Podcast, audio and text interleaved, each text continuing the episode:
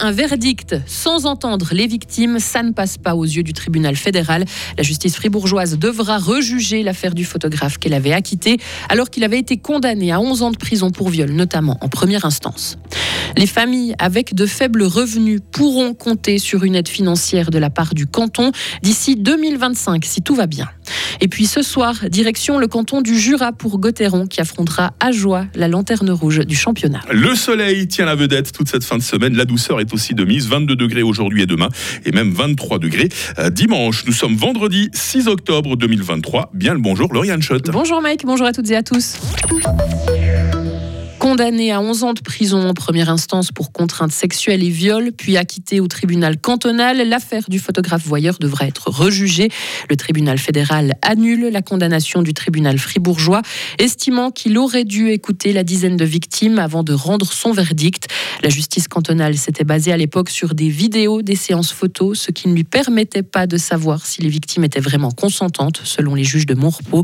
Le ministère public fribourgeois, qui avait fait recours, prend acte avec satisfaction de cette décision. Les familles avec des enfants de moins de 8 ans auront enfin un soutien dans le canton. Oui, Fribourg vient de présenter son projet de loi sur les prestations complémentaires pour les familles. Cela concernera 1200 ménages dans le canton environ, en moyenne 830 francs par mois d'aide. Ils bénéficieront aussi d'un accompagnement social pour retrouver un emploi, par exemple. Et particularité de ce dispositif, la procédure de demande de l'aide est moins stigmatisante, selon Jean-Claude Simonet, le chef du service de l'action sociale du canton. C'est une prestation qui est délivrée automatiquement dès qu'on remplit les conditions. Le cadre, il est donné. Il s'agit de personnes qui ont des enfants, qui sont à la limite pour euh, les revenus et qu'il faut aider par une aide euh, financière momentanément pendant que les enfants grandissent. Tandis que dans le cadre de l'aide sociale, c'est clair qu'on se sent redevable envers la société quand on reçoit ce type d'aide. En plus, on doit dévoiler toute sa situation. Ça peut être relativement humiliant et les PC familles vont éviter ce phénomène. Et la demande d'aide se fera via des guichets familles qui seront créés dans chaque district avec notamment des assistants sociaux. Et ces mesures vont maintenant être discutées par les parlementaires fribourgeois dans les mois à venir. Elles devraient entrer en vigueur en 2025. À l'étranger, l'homme qui avait voulu tuer la reine Elisabeth II avec une arbalète au château de Windsor le jour de Noël 2021 passera 9 ans en prison. Il a été condamné hier à Londres. L'individu de 21 ans qui souffre de troubles psychiatriques avait été arrêté ce matin-là de Noël avec un masque métallique sur le visage et une arbalète sur lui. Il avait immédiatement été interné en soins psychiatriques. Joe Biden reprend la construction du mur voulu par Donald Trump entre les États-Unis et le Mexique. L'actuel président américain indique qu'il est légalement de le faire. Il ne peut pas interrompre le financement engagé par le milliardaire républicain.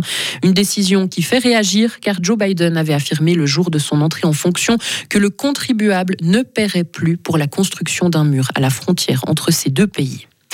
Le polémiste français Dieudonné Mbala a été relaxé en appel à Paris alors qu'il avait été condamné en première instance pour injure raciste en 2020 envers une écrivaine et actrice. La Cour d'appel n'a pour l'instant pas indiqué ses motivations et Dieudonné avait été considéré un temps comme l'un des meilleurs comiques de sa génération. Il a basculé il y a 20 ans dans la polémique et l'antisémitisme, ce qui lui a valu de multiples condamnations en justice. Le Mont Blanc perd de l'altitude. Son sommet a été mesuré à 4805 mètres, un peu plus de 2 mètres de moins qu'il y a deux ans lors de la dernière mesure. Par contre, des glaciologues estiment que cela n'est pas lié au réchauffement climatique, car la calotte de glace qui recouvre le sommet est toujours à une température de moins 15 degrés. Il s'agirait plutôt de la neige au sommet qui est balayée par le vent et qui impacte donc l'altitude du Mont Blanc. Et puis déplacement en terre jurassienne pour Fribourg-Gotteron, Lauriane. Ce soir, les Dragons affrontent Ajoie, lanterne rouge du championnat. Des Ajoulots qui sont à la peine avec cinq défaites consécutives. Duel des extrêmes, puisque Fribourg siège en tête du classement. Et même si les Fribourgeois partent favoris, le HCA pourrait être redoutable à la maison.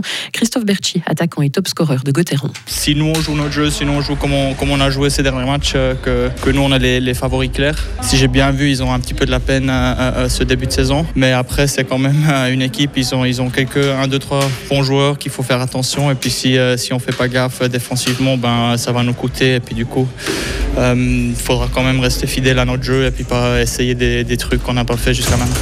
Et cette partie contre Ajoie sera à suivre dès 19h30 sur Radio Fribourg avec les commentaires de Joris Repon et Paul-André Cadieux. Et puis demain, Fribourg accueillera Berne pour le premier derby des Zeringen de la saison, un match qui sera aussi le millième de Julien Sprunger. Et en football, pour terminer, 1 sur 2 hier soir pour les clubs suisses engagés en Coupe d'Europe. Servette a perdu 4 à 0 contre l'AS Rome en Europa League. Les Genevois sont, ont résisté en première mi-temps avant de sombrer en début de seconde période.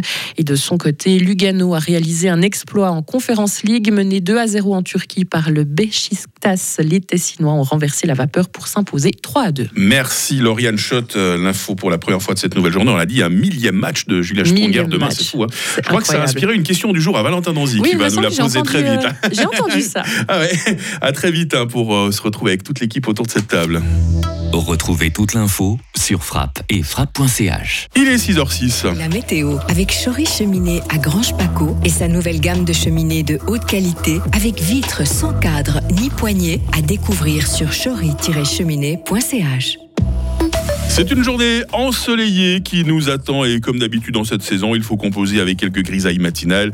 Il faudra compter avec des voiles de nuages élevés également. Hein, ces prochaines heures, les températures. Ce matin, 7 degrés à Fribourg, 8 à Romont, 10 à Estavayer-le-Lac et cet après-midi, 20 degrés à Châtel-Saint-Denis, 21 à Bulle et 22 à Fribourg. Il va faire très doux en montagne. la limite du zéro se perche à 4000 mètres.